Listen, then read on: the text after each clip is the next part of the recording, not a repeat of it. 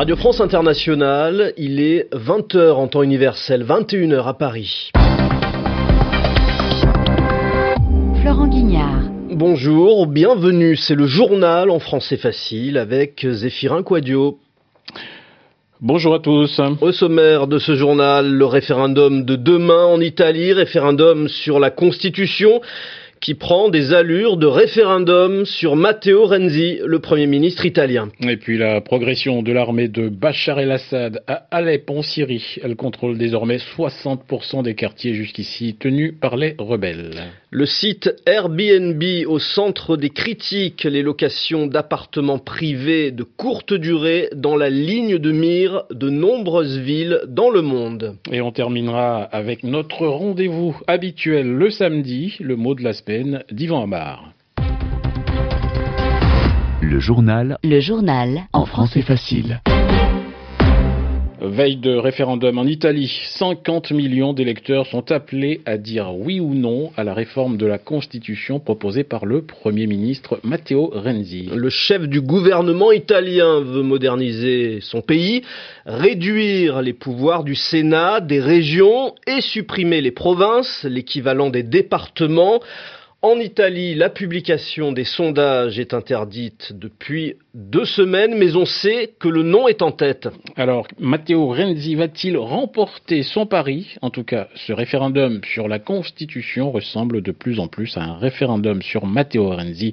Ambiance à Rome avec notre envoyé spécial Béatrice Leveillé. Les Romains ne manifestent pas d'enthousiasme pour ce scrutin, ils sont inquiets pour leur avenir, préoccupés par la crise que le sud de l'Italie a subi bien plus fortement que le Nord.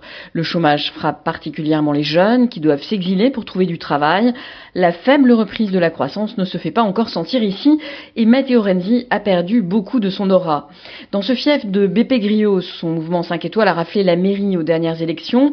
Les hommes politiques, surtout quand ils viennent du nord de l'Italie, comme Matteo Renzi, ne font plus rêver. La confiance est rompue. Certains prennent malgré tout la défense de ce jeune président du Conseil qui ose braver la vieille classe politique, ce brave garçon plein d'humour qui lui au moins fait des réformes. Dimanche, dans les urnes, c'est la réforme de la Constitution italienne qui est en jeu, mais aussi l'avenir politique de Matteo Renzi. Béatrice Leveillé, Rome, RFI.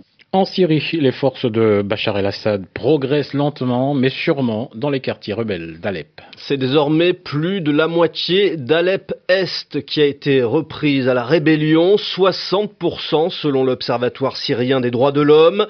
Depuis l'intensification des bombardements il y a une vingtaine de jours, le quartier de Tariq al-Bab a été conquis la nuit dernière. On fait le point avec Nicolas Falaise. D'intenses combats ont été signalés ces dernières heures dans plusieurs quartiers d'Alep. La stratégie du régime et de ses alliés ne varie pas.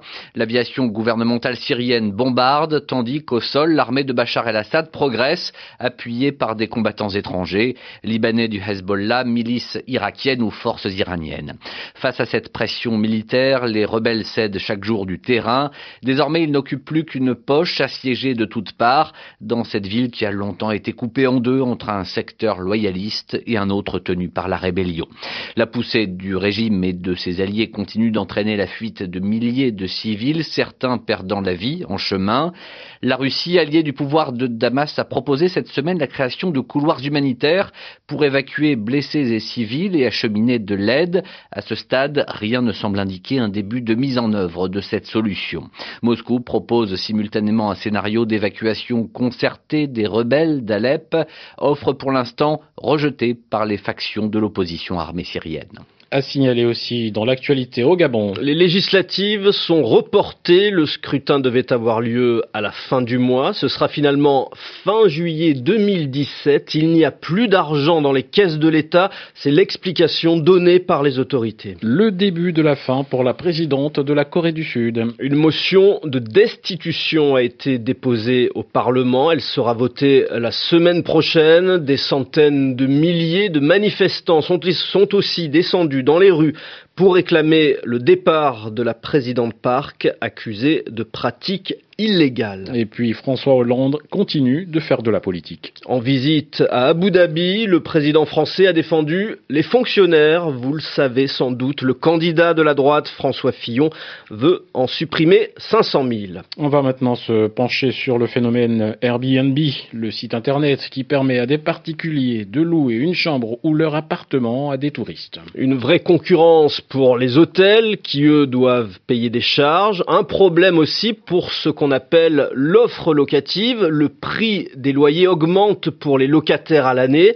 Alors à Londres, sous la pression des autorités, les propriétaires désormais ne pourront plus louer leur appartement sur Airbnb plus de 90 jours par an, partout dans le monde d'ailleurs.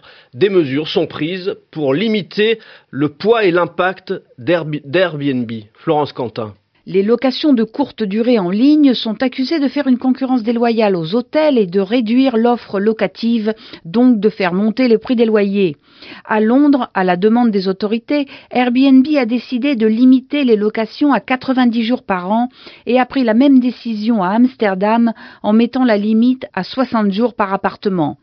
En prenant ainsi les devants, Airbnb espère éviter des restrictions plus dures encore ou des sanctions. À Barcelone, la mairie va lui imposer 600 000 euros d'amende pour non-respect des autorisations. L'État de New York vient d'instaurer des amendes allant jusqu'à 7 500 dollars pour les propriétaires qui louent leur logement en entier pour moins de 30 jours et leur interdit toute publicité, donc l'accès à Airbnb. À Berlin, il est interdit de louer son appartement via Airbnb si on propose plus d'une seule pièce. Et à Paris, un particulier ne peut louer sa résidence principale plus de quatre mois par an sous peine d'une amende de 25 000 euros. Le football et le championnat de France d'abord. Une grosse défaite pour le Paris Saint-Germain battu 3 à 0 sur le terrain de Montpellier. Et puis n'oublions pas l'affiche du Classico entre les deux grands clubs rivaux d'Espagne. Le Real Madrid a fait match nul, un partout face au Barça.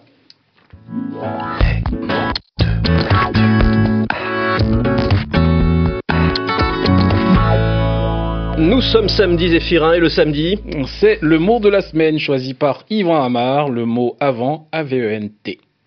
Depuis deux jours, nous sommes dans la période de l'Avent. C'est comme ça qu'on nomme ce moment qui va du début du mois de décembre jusqu'à Noël. Donc, c'est la période qui précède Noël, qui est juste avant Noël. Est-ce que c'est pour ça qu'on l'appelle l'Avent? Non, non, non, non, c'est un simple hasard. D'abord, l'orthographe des deux mots n'est pas la même. La préposition avant s'écrit A-V-A-N-T. Avant Noël, j'irai voir ma tante. Mais quand on dit la période de l'Avent, ça s'écrit A-V-E c'est donc tout à fait le hasard. Les deux mots sont homonymes. Alors pourquoi avant A-V-E-N-T C'est un mot qui vient du latin adventus, qui veut dire l'arrivée. Donc l'avant, c'est pour les chrétiens, car c'est du latin chrétien, la période de l'année où l'on célèbre la venue du Christ, où l'on se souvient de la venue du Christ, son apparition sur terre. Alors, on est dans la famille du verbe venir, il s'agit de ce qui vient, mais plus encore, il s'agit de ce qui advient. C'est le verbe advenir qui nous vient à l'esprit justement. Et advenir, ça veut dire arriver, mais il y a une nuance entre les deux mots. Arriver, ça veut dire que ça se passe, mais ça aurait aussi bien pu ne pas se passer. Alors que si on dit que quelque chose advient, on est plus proche de l'idée du destin. Ça se passe parce que ça devait se passer, même si on ne maîtrise rien à ce destin. Rappelons-le, tout cela est du vocabulaire chrétien. Et on sait que pour ces chrétiens, l'arrivée du Christ a été annoncée depuis longtemps. C'est un peu ça l'avant, cette période où on attend quelque chose tout en sachant que cela doit arriver. Alors tout ça, on se le rappelle de façon très simple avec ce qu'on appelle les calendriers de l'avant. Ces calendriers euh, qui sont faits avec des petites fenêtres qu'on ouvre chaque jour. Et chaque fois qu'on en ouvre une, on trouve une petite friandise au chocolat, ce qui stimule l'impatience d'être à demain. Eh bien, à demain, Yvan Amar, on vous retrouvera pour l'expression de la semaine. Ainsi s'achève ce journal en français facile que vous pouvez normalement retrouver euh, sur le site RFI Savoir, l'adresse savoir au pluriel, .rfi.fr. Vous pouvez retrouver à la fois le texte et le son de ce journal en français facile. Merci Zéphirin Quadio, on se retrouve demain, nous aussi. Absolument, merci. Très bonne soirée à tous.